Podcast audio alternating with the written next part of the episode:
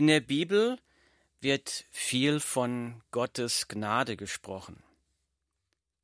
Das Wort Gnade klingt vielleicht ein bisschen altmodisch, denn es wird in unserem täglichen Sprachgebrauch kaum noch benutzt.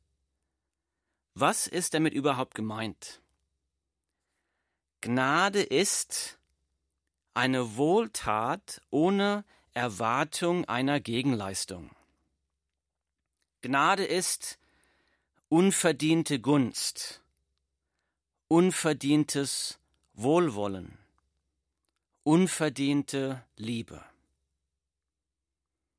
Aus der Worterklärung meiner Bibel lese ich als Beschreibung für Gottes Gnade Folgendes. Ich lese. Ein unverdientes, freiwilliges, aus Liebe geschehenes Handeln Gottes, auf das wir Menschen keinerlei Anspruch haben, das wir nur als Geschenk dankbar annehmen können. Ich lese es nochmal. Was ist Gnade? Gnade ist ein unverdientes, freiwilliges, aus Liebe geschehenes Handeln Gottes, auf das wir Menschen keinen Anspruch haben, das wir nur als Geschenk dankbar annehmen können. Gottes Gnade ist keine von Menschen erfundene Idee sondern eine erfahrbare, erlebbare, lebensverändernde Realität. Deshalb heißt diese Sendung auch Gnade erleben. Unser Thema heute, wie kann man Gottes Gnade in greifbarer Weise erleben? Man kann Gottes Gnade vielerlei erleben, aber ich möchte heute über drei Möglichkeiten sprechen. Man kann Gottes Gnade in greifbarer Weise erleben, Nummer eins, durch Errettung. Man kann Gottes Gnade in greifbarer Weise erleben, Nummer zwei, durch Heilung, He Entschuldigung, durch Heiligung zum neuen Leben. Und Nummer drei, man kann Gottes Gnade in greifbarer Weise erleben, durch die Befähigung, die Welt zu verändern. Und ich möchte heute diese drei Punkte genau untersuchen. So, Punkt Nummer eins. Wie kann ich Gottes Gnade durch Errettung erleben? Was ist mit Errettung gemeint? Die Antwort finden wir in der Bibel in dem Brief an die Epheser. Dieser Brief wurde von Paulus an Christen geschrieben, die in einer Gemeinde in einer Stadt Ephesus waren in der heutigen Türkei. Ich lese aus der Bibel. Auch ihr wart früher tot aufgrund eurer Sünden. Ihr habt genauso in der Sünde gelebt wie der Rest der Welt, beherrscht vom Satan, der im Machtbereich der Luft regiert. Er ist der Geist, der in den Herzen derer wirkt, die Gott nicht gehorchen wollen. Wir alle haben früher so gelebt und uns von den Leidenschaften und Begierden unserer alten Natur beherrschen lassen. Wir wurden mit dieser Natur geboren und waren Gottes Zorn ausgeliefert, wie alle anderen Menschen auch. Zitat Ende, die Bibel, Epheser Kapitel 2, Verse 1 bis 3. Hier beschreibt Paulus das Leben der Christen in Ephesus, bevor sie errettet wurden, bevor sie eine Beziehung mit Jesus Christus hatten. Und er beschreibt eigentlich das Leben eines jeden Menschen. Und er nimmt hier kein Blatt vor den Mund. Er sagt hier, auch ihr wart früher tot aufgrund der Sünden. Die Bibel sagt hier nicht, dass wir Fehler haben oder unvollkommen sind oder nicht perfekt sind. Die Bibel sagt hier ziemlich krass, wir sind tot ohne Gott. Und die Bibel sagt hier ziemlich krass, dass wir vom Satan beherrscht sind, wenn wir nicht mit Jesus vereint sind. Die Bibel sagt hier, wenn wir nichts mit Jesus zu tun haben wollen, mit Gott zu tun haben wollen, dann sind wir nicht frei, wir werden dann vom Satan beherrscht. Das finde ich ziemlich krass, aber das ist, was das Wort Gottes sagt. Und weiter wird hier gesagt, dass die Menschen in Ephesus vor ihrer Errettung geistig tot waren. Es wird hier gesagt, sie wurden beherrscht von den Leidenschaften und Begierden ihrer alten Natur. Sünde gegen Gott. Und wir lesen weiter, wir wurden mit dieser Natur geboren und waren Gottes Zorn ausgeliefert, wie alle anderen Menschen auch. Das heißt, dieses Leben in der Sünde, dieses Leben fern von Gott, dieses Leben tot von Gott, wenn wir unsere Leidenschaften und Begierens beherrschen lassen, dann sündigen wir gegen Gott und das zieht den Zorn Gottes auf sich.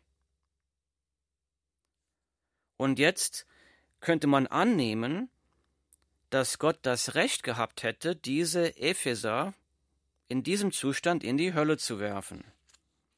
Aber ich lese weiter. Doch Gott ist so barmherzig und liebte uns so sehr, dass er uns, die wir durch unsere Sünden tot waren, mit Christus neues Leben schenkte, als er ihn von den Toten auferweckte. Nur durch die Gnade Gottes seid ihr gerettet worden. Zitat Ende. Die Bibel Epheser Kapitel 2 Verse 4 bis 5. Wir lesen etwas Undenkbares. Gott hat etwas Undenkbares getan, obwohl die Menschen gegen Gott rebellieren, liebt Gott die Menschen. Die Bibel sagt, dass Gott barmherzig ist. Und wir lesen hier, dass Gott in seiner großen Gnade und seiner großen Liebe und seiner großen Barmherzigkeit Menschen, die in Rebellion leben gegen ihn, ein neues Leben schenkt. Dass Gott lebendig macht, was tot in Sünde ist. Warum? Aus Gnade und aus Liebe. Und hier steht, nur durch Gottes Gnade seid ihr gerettet worden. Gerettet von was? gerettet von dem Zorngericht Gottes, gerettet vom Tod, gerettet von der ewigen Verdammnis. Ich lese weiter. Denn er hat uns zusammen mit Christus von den Toten auferweckt, und wir gehören nun mit Jesus zu seinem himmlischen Reich. So wird er für alle Zeiten an uns seine Güte und den Reichtum seiner Gnade sichtbar machen, die sich in allem zeigt, was er durch Christus Jesus für uns getan hat. Zitat Ende, die Bibel, Epheser Kapitel 2, Verse 6 bis 7. Hier steht, dass Gott in Christus etwas für uns getan hat. Was hat er hier getan? Was lesen wir hier? Wir haben gelesen, dass wir den Zorn Gottes verdient haben wegen unserer Sünden. Und Jesus hat etwas für uns getan. Jesus Christus hat die Strafe für deinen, für meine Sünden am Kreuz auf sich genommen und hat am Kreuz die Strafe für dich und für mich bezahlt. Und warum? Warum hat er das getan? Wir lesen hier, haben wir gerade gelesen, aus Liebe, aus Güte. Gott macht den Reichtum seiner Gnade sichtbar. Und wie wird der Reichtum der Gnade Gottes sichtbar? Dadurch, dass Jesus für deine und meine Sünden am Kreuz gestorben ist, als wir noch Sünder waren. Eine unglaubliche, fantastische Botschaft. Was muss ich tun, um diese Rettung für mich in Anspruch zu nehmen? Wie kann ich sicherstellen, dass diese Rettung auch für mich gilt? Ich lese weiter in der Bibel. Weil Gott so gnädig ist, hat er euch durch den Glauben gerettet. Und das ist nicht euer eigenes Verdienst, es ist ein Geschenk Gottes. Ihr werdet also nicht aufgrund eurer guten Taten gerettet, damit sich niemand etwas darauf einbilden kann. Zitat Ende.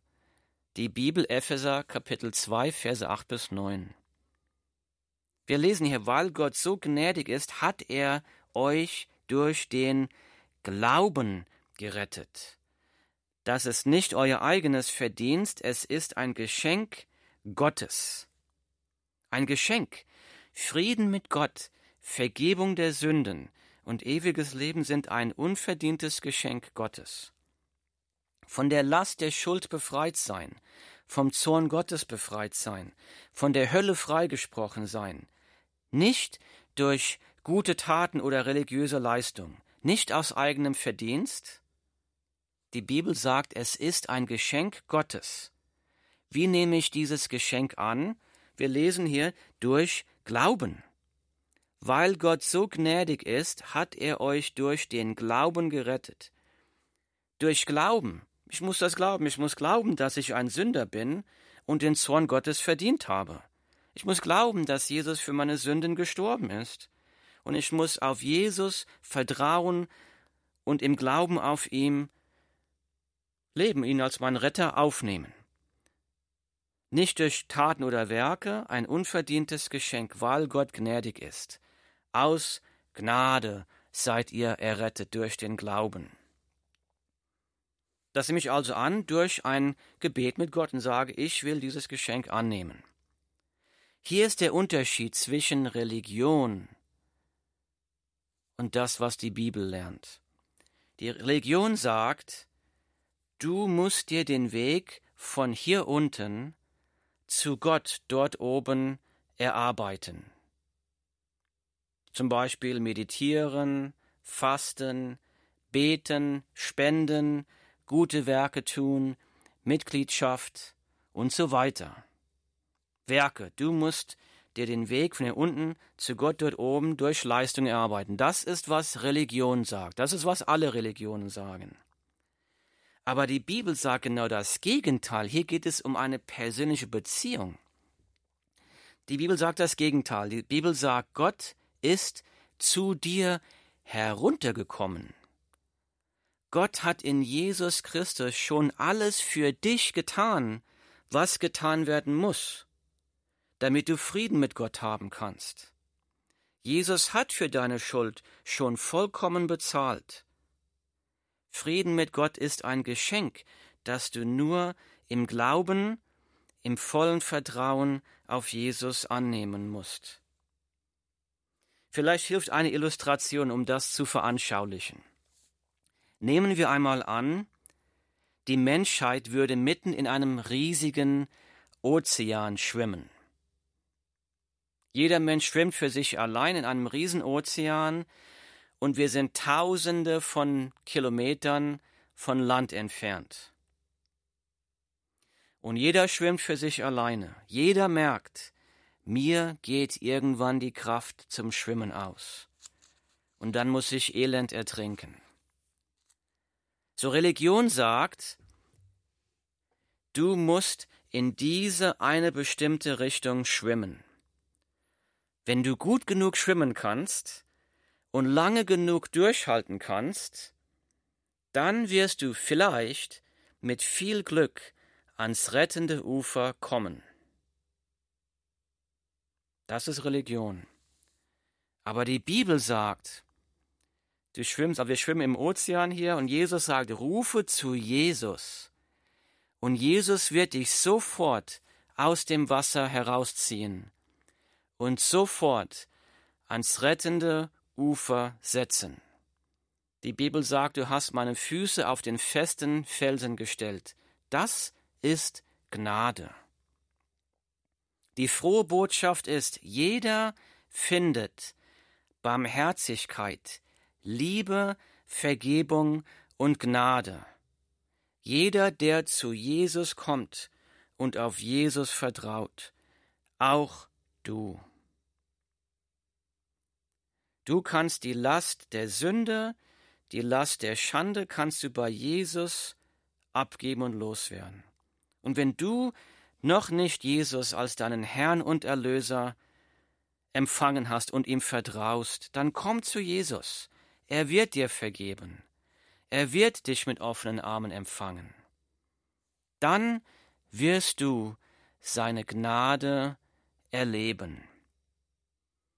Himmlischer Vater, wir preisen dich. Wir danken dir, Herr, über deine unendliche Gnade. Wir danken dir, dass wir deine Gnade in greifbarer Weise erleben dürfen, dass jeder Mensch zu dir kommen kann und am Kreuz Vergebung der Sünden, ewiges Leben, Frieden mit Gott erfahren darf und deine Gnade erleben darf. Herr, ich bitte dich, dass du jeden Menschen, der hier zuhört, dass du jeden Menschen segnest, dass du jeden Menschen die Augen öffnest, erwächst, sie zu dir ziehst.